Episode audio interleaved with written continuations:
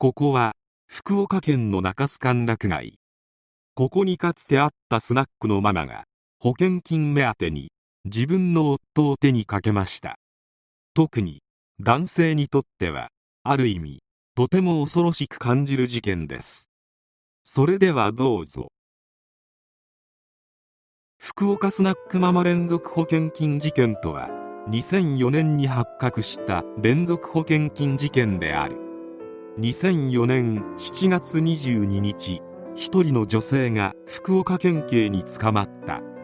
その女性は3年前まで中洲にスナックを構えていた。関係を持った複数の客に対し家族に私との関係をばらすなどと言い現金数百万円を取ったという疑いである。だが警察にとってこれは本命ではなかった。というのもその女性の夫ははっきりしない理由で不自然に亡くなっていたからである。その夫も一人ではない。彼女はバツさんである。その女性の名は高橋優子。類まれな美貌を持って男を陥れていった女性である。高橋は福岡県締め町の裕福な靴屋の娘として生まれ育った。両親は商売上手な上地主でもあり何不自由ない暮らしで両親は子供に甘かった。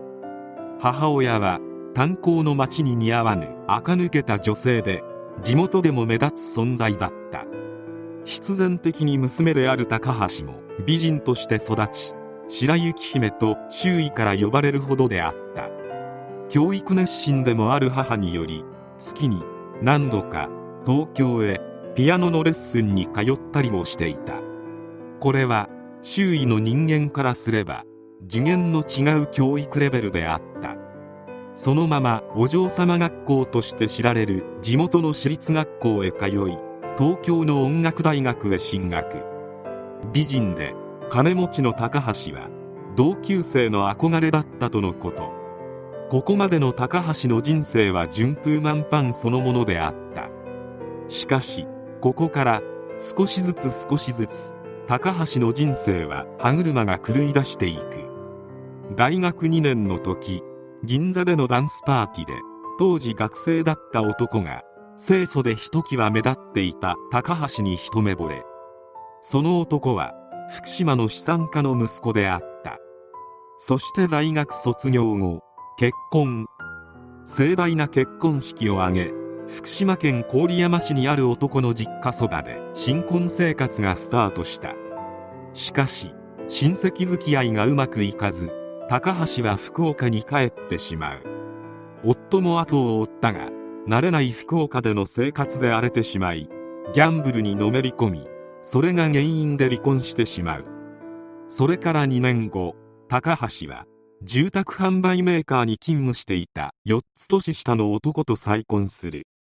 この男性は建築設計事務所を立ち上げた社長つまり高橋は社長夫人となったわけであるがこの男性はもともと既婚者であり子供も3人いた。しかし周囲の反対を押し切って離婚し高橋と結婚した。そう高橋の略奪婚であった。高橋の美貌はそれほどであったということであろうか。当時はバブル真っ只中であり豪邸に住み派手な散財もしていた。しかしその生活も長くは続かなかった。バブルが崩壊したのだ。これにより1億を超える負債を抱えてしまう。しかし生活レベルを落とせない高橋は激しく夫を責め立て最終手段を考えつく。夫の保険金が下りればいける。そこで子供の家庭教師だった大学生 Y と共謀し実行に移した。この大学生もなぜこんな危ない橋を一緒に渡ってくれたかというとこの大学生も高橋に見惚れていたのだった。2人で夫に睡眠薬を飲ませ包丁を持って手にかけた。多額の負債もあったことにより警察もこの件は夫による自決と判断し事件にはならなかった。高橋の策略により保険金2億1000万円を取得。借金を全額返済しても1億円以上手元に残るほどの大金が手に入った。高級マンションを購入し服やアクセサリーに散財する豪遊生活を再び手に入れる。そしてその時に思いついたのがスナックを開店しママになることであった。まだ十分に残っていたお金を元手に1995年全国有数の歓楽街福岡中洲にスナックフリージアを開店。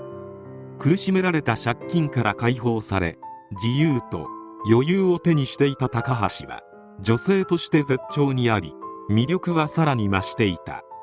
よそじ手前でありながら客当たりも良く気遣いも抜群で男たちを次々に魅了して常連客を増やしていった。しかし常連客を増やしていった手法はそれだけではない。肉体的な関係まで迫ることもしていた。初恋の人にそっくりなどと高橋に言われると男どもはたちまち虜にされていった。そして出張で訪れていた青森県の高級旅館の総支配人の男性と恋に落ちた。この男性も既婚者で子供もいたがそれらを振り切り高橋と結婚。しかし翌年彼は浴槽で溺れ亡くなってしまう。事前にウイスキーと睡眠薬を服用しており朦朧としていた。ついでに言うと彼には1億3000万円の保険金がかけられていた。察しの通り高橋の仕業であったのだが今回は彼が糖尿病を隠していたので2700万円しか支払われなかった。高橋の夫が亡くなったことはたちまち中洲に広がり様々な噂が立ち客足が遠のいていった。噂もあながち間違いではなく実際に関係を持った常連客に私たちの関係を言うなどと言って金銭を得ていたことは事実でありあそこのママは気をつけた方がいいと皆から言われるほどになっていた。そして金銭を脅し取った件で警察に捕まり夫を手にかけたことが明らかになる。というのも警察は以前から夫の件を不審に思っていたようである。初公判では共犯であった大学生 Y も召喚され高橋は全て彼がやったと供述。これに Y は反論。結果 Y の言い分がほとんど認められ彼自身は咎められることはなかった。高橋は控訴上告したが棄却され11年4月無期刑が確定した。長い公判中は無所生活も相まって白髪などが目立つようになりかつて男たちを惑わせてきた美貌は見る影もなかったという。特に男性にとっては身の毛もよだつほどの恐怖を感じる事件であろう。彼女は容姿と振る舞いだけで男を操り人形のように手駒に取っていたのだ。男という生き物がどれほど単純かとも思い知れる。写真などではいまいち伝わらないかもしれないがこれだけ多くの男を惑わせたという実績がある以上高橋の美貌は相当なものであったと推測できる。一生をかけて守るべき家族を見捨てさせるほど男を恋に落とさせているわけである。自分は大丈夫と思っていてもいざ高橋のような女性と対峙すると自我を失ってしまうのであろう。また事件に遭った2人は略奪婚だったためそこには彼らに捨てられた妻と子供がいる。彼女たちも被害者であり夫がどこぞの女に奪われたとあってはその怒りは計り知れない。魔が差して高橋のような女性と関係になりそうになった時はこの事件を思い出してほしい。高橋は関係を持った男に私たちの関係を奥さんにばらすなどと言って金銭をせびっていた。後になってこんなことを言われたらと想像するだけでも抑止力にはなると思われる。不貞行為の代償は最近の多目的系の芸人を見ても想像に難しくないであろう。とはいえ頭では分かっていてもやってしまうのが男という生き物である。もう高橋のような人が目の前に現れないことを祈るしかないかもしれない。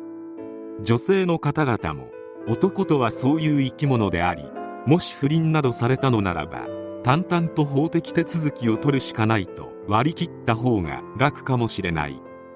男女関係とはかくも恐ろしいものである。